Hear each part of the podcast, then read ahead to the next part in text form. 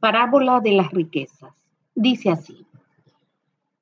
Ninguno puede servir a dos señores, porque aborrecerá a uno y amará al otro, o estimará al uno y menospreciará al otro.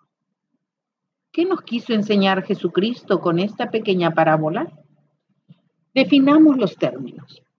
Señor, es la palabra hebrea que traducida significa Adonai, y que los judíos empezaron a sustituirla por el nombre de Dios o Yahweh, para no equivocarse al nombrar a Jehová y tomar su nombre en vano. Mamón es la palabra que representa riquezas o dinero, que es usado para muchas cosas necesarias y útiles o dañinas y malas. Amar o aborrecer. Es el sentimiento acompañado de la actitud que se tiene por poseer algo o a alguien. Definidos los términos, podemos entender lo que Jesucristo nos quería enseñar. Al referirse al Señor como Dios, quien es el único que tiene todo derecho de ser el dueño y Señor de nuestra vida, y tiene el diseño perfecto para ti y para mí. Dice así su palabra. La bendición de Jehová es la que enriquece y no añade tristeza con ella. Lamentablemente, vivimos haciendo Señor de nuestra vida a Mamón o a las riquezas.